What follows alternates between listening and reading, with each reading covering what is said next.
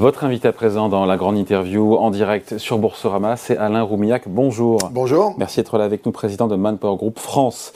On a donc cette croissance française qui a été, on a pris cette semaine plus résiliente que prévu, euh, fin 2022.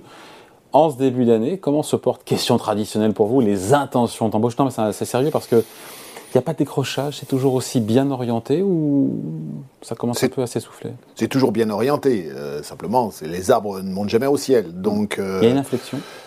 Il n'y a, pas, a pas une inflexion, il y a euh, donc une. Euh, quand on, quand on, euh, un peu tassement, quand on regarde ce qui a été un peu la courbe, c'est sur le début de l'année 2022, on était, quand on regarde notre activité de recrutement à 25% de croissance, on était aux alentours de 10-15% sur la fin de l'année. Donc on sent bien, mais c'est normal, quand l'économie crée 90 000 emplois tous les trimestres mm. et que la croissance est proche de zéro, c'est pas normal qu'on redescende un peu, un peu. Et là, ceci étant. Sur janvier. Alors, ceci étant, donc on reste avec euh, des demandes de recrutement qui sont importantes et on a sorti en début d'année donc notre baromètre trimestriel qui reste à des niveaux extrêmement hauts. C'est-à-dire que ce qui est toujours un peu surprenant, c'est qu'on a un marché de l'emploi qui reste très résilient, c'est-à-dire que les entreprises, manifestement, ont confiance dans le futur, peut-être quelques moments difficiles à passer, quelques incertitudes, mais sur le moyen terme, elles ont confiance. Elles restent confiantes pour cette année Alors, elles restent confiantes pour cette année. Alors moi,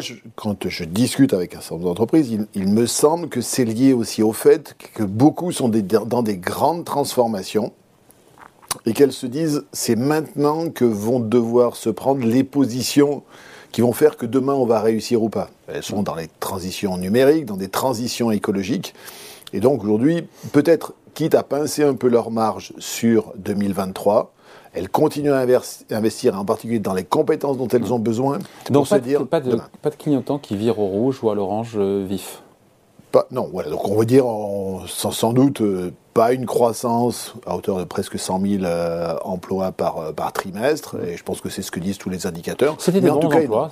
Certains ont dit qu'il y a beaucoup d'apprentis là-dedans, il y a beaucoup d'alternants, il y a beaucoup de. C'était vrai, c'est vrai. Donc il y a beaucoup d'alternants. Ceci étant, les alternants, c'est aussi une façon d'insérer des gens sur le marché de l'emploi. Non, mais c'est pas des CDI, voilà, du forme, ça je veux dire. Mais il y a beaucoup plus de CDI qu'avant euh, la crise. Donc, et en particulier, ce qu'on voit, si on regarde nous, notre activité de travail temporaire, l'activité de travail, travail temporaire est à peine revenue au niveau de 2019, alors qu'on a beaucoup plus de d'emplois. Donc beaucoup d'emplois ont été créés en CDI. On a vu d'ailleurs, nous, sur notre activité, beaucoup de transformations de contrats d'intérim en CDI.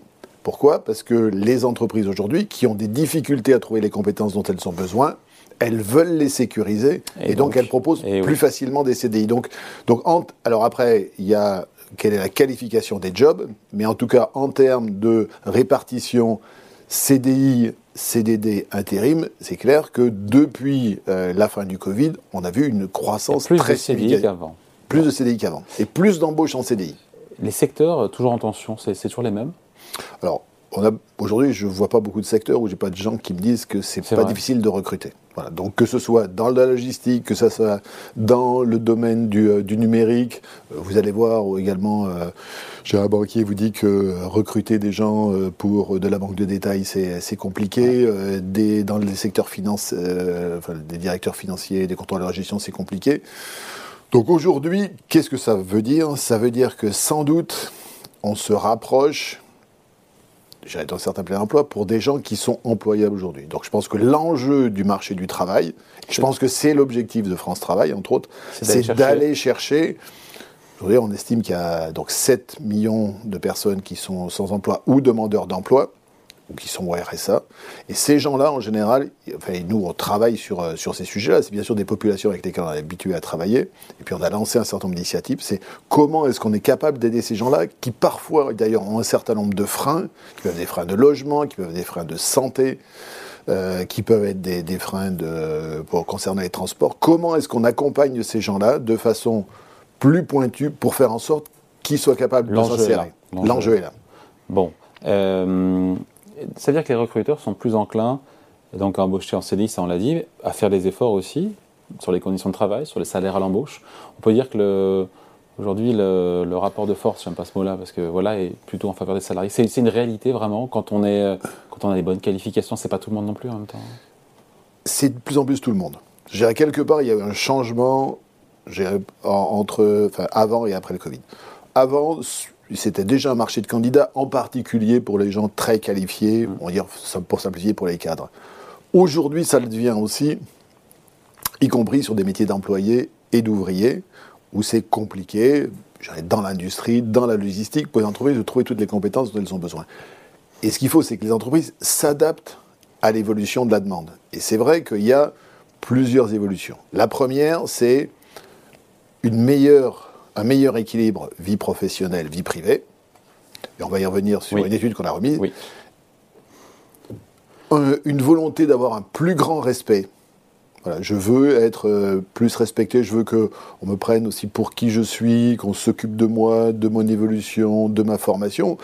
Ce qui était sans doute vrai, encore une fois, avant sur les métiers de cadre, aujourd'hui que l'on voit de plus en plus, y compris sur Et la réponse des employeurs, des recruteurs. Alors la réponse sur tous les sujets, sur à la fois le respect, sur euh, la partie euh, monétaire, sur les conditions de travail, sur le Il y a trois grands sujets aujourd'hui où il y a des, attentes et sur lesquels nous, en particulier, on accompagne aussi l'entreprise sur ces sujets. Donc, meilleur équilibre vie professionnelle, vie privée, pour ceux qui le peuvent, télétravail. Et puis on voit monter de plus en plus cette notion de semaine de 4 jours. Nous, on a fait, on a, on a demandé, on a, on a, posé la question, on a dit, voilà, est-ce que vous êtes prêt à faire un arbitrage si vous passez à semaine de 4 jours? Est-ce que vous êtes prêt à faire un arbitrage sur le salaire? Un salarié sur 3 serait prêt à diminuer son salaire de 5% en échange d'une semaine de 4 jours. J'ai envie de dire, euh, il faudra faire un plus gros sacrifice que 5% si on veut travailler que 4 jours, puisque ça fait euh, un jour en moins sur 5. Sauf que l'étude ne, dit pas ne dit pas combien de jours vous travaillez pendant les combien d'heures vous travaillez sur pendant les 4 jours. Je voyais qu'il y avait euh, une ah. entreprise qui proposait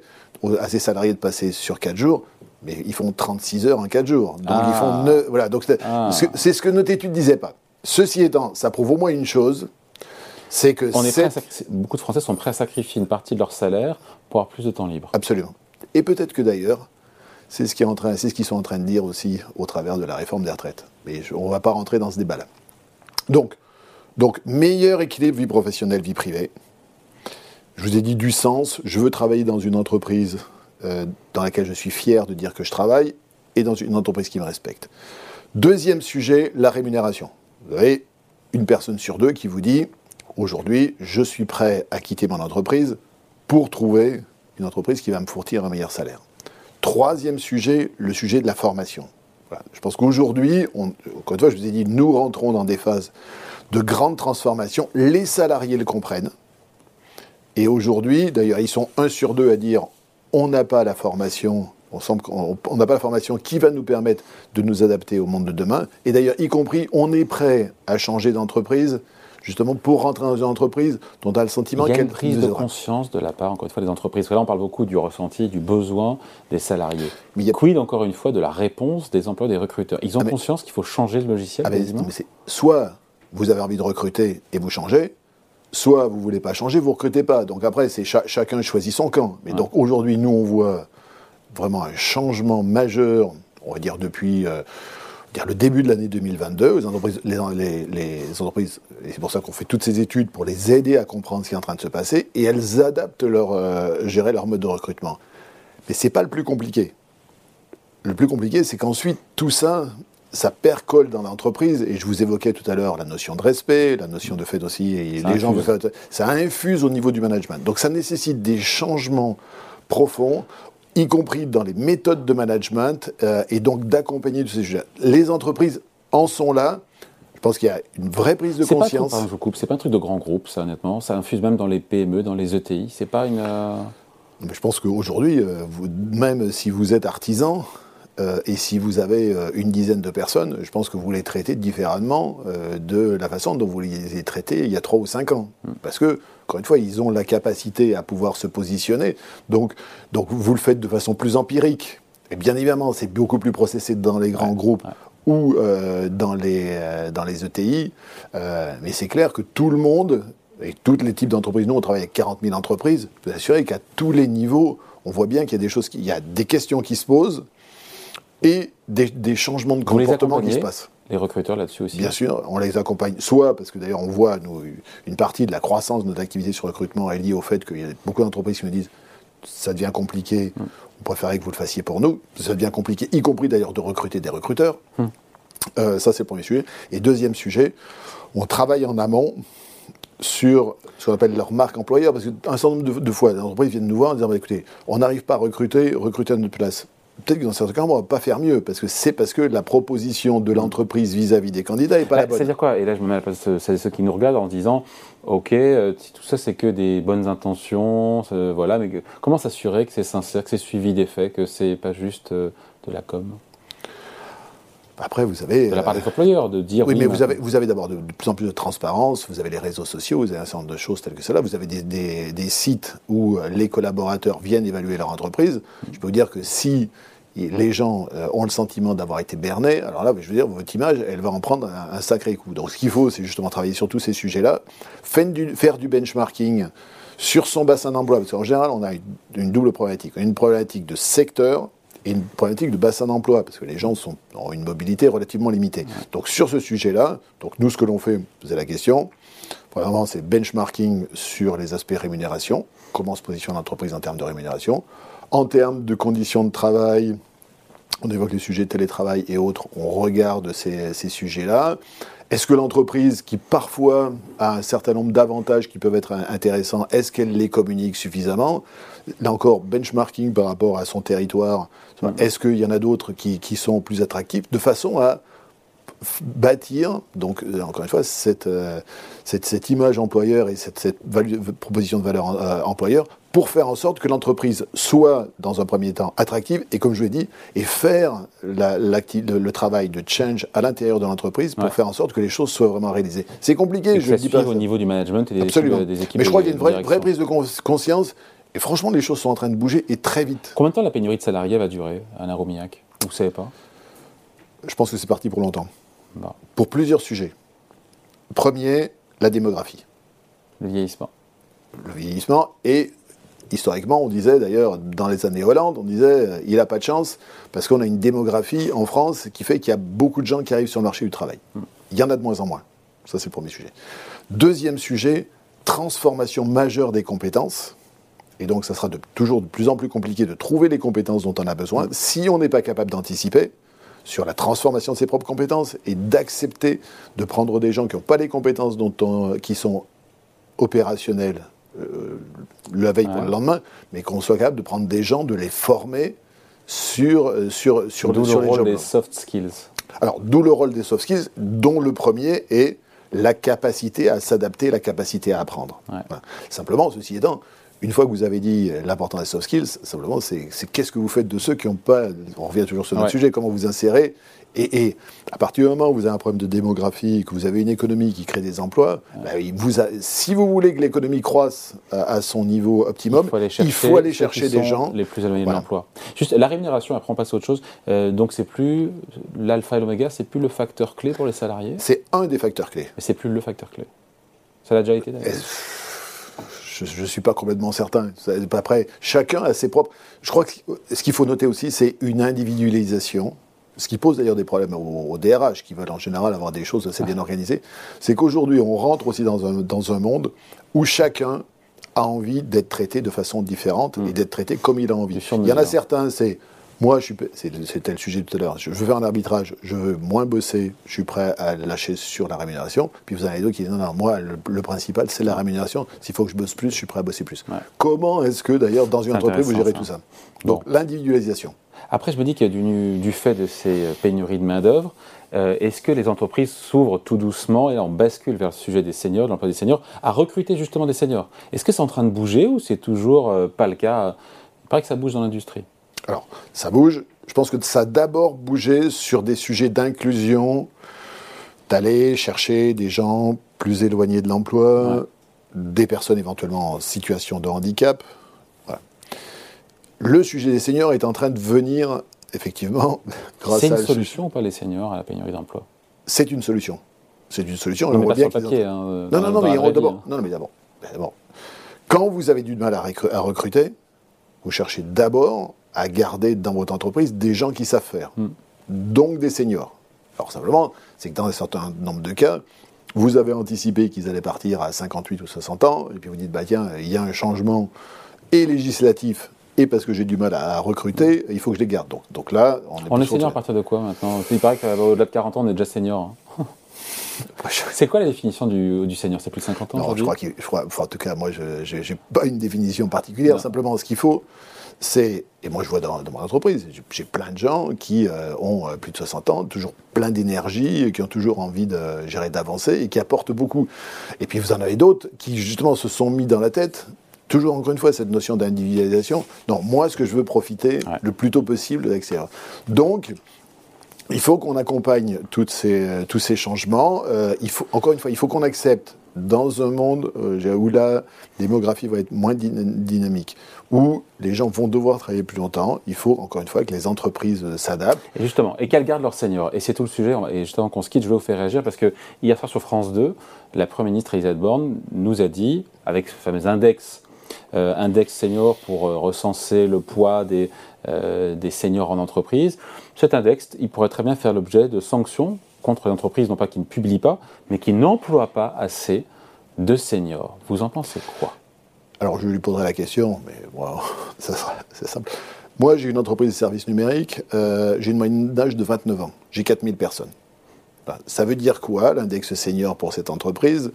Par rapport à, par exemple, l'entreprise s'appelle Experis, par rapport à Manpower, où euh, je dois avoir 42 euh, ou 45 ans de moyenne d'âge. Il y a des entreprises qui sont... Bon. Donc, bien évidemment, sur le principe, je, pense que sur le principe, et de toute façon, on ne va pas y couper. Euh, donc, à quoi sanctions pour les... Enfin, à l'indice senior, et vraisemblablement, alors ça va être soit du name soit éventuellement des sanctions.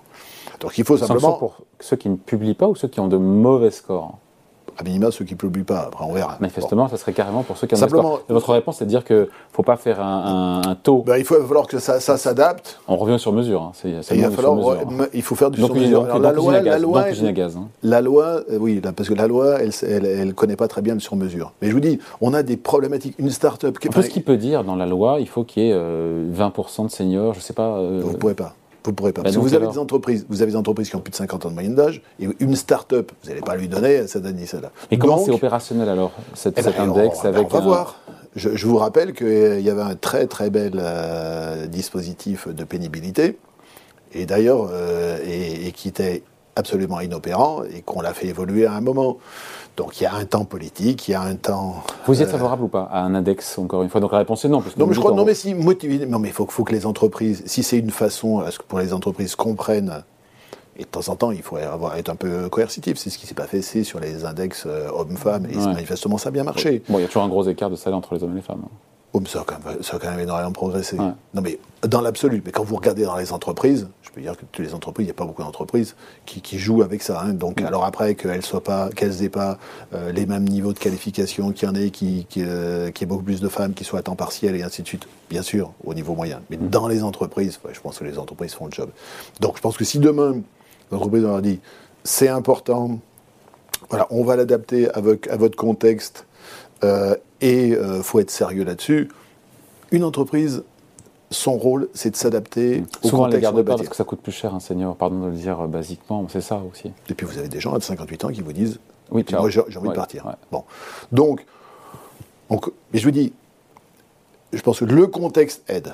Le contexte qui fait que c'est difficile de trouver les compétences dont on en a besoin est aidant pour faire en sorte qu'à ce moment on se dise bon, ok, euh, et peut-être qu'il faudra qu'il y ait des, aides, qu'il y a, peut-être des sanctions, il y a peut-être des aides qu'il faut avoir. Mais je pense que le contexte est plutôt favorable. Et je pense, moi, je crois que les entreprises s'adapteront et feront en sorte que les seniors resteront plus à partir du moment où ils ont besoin de travailler plus. On en saura plus quand il y aura un dispositif. Quand, voilà, parce que pour l'instant, c'est juste une déclaration de la Première ministre et je voulais vous faire réagir. Merci de passer nous voir. Alain Roumiac, donc le président de Manpower Group France. Merci beaucoup. Merci. Bye.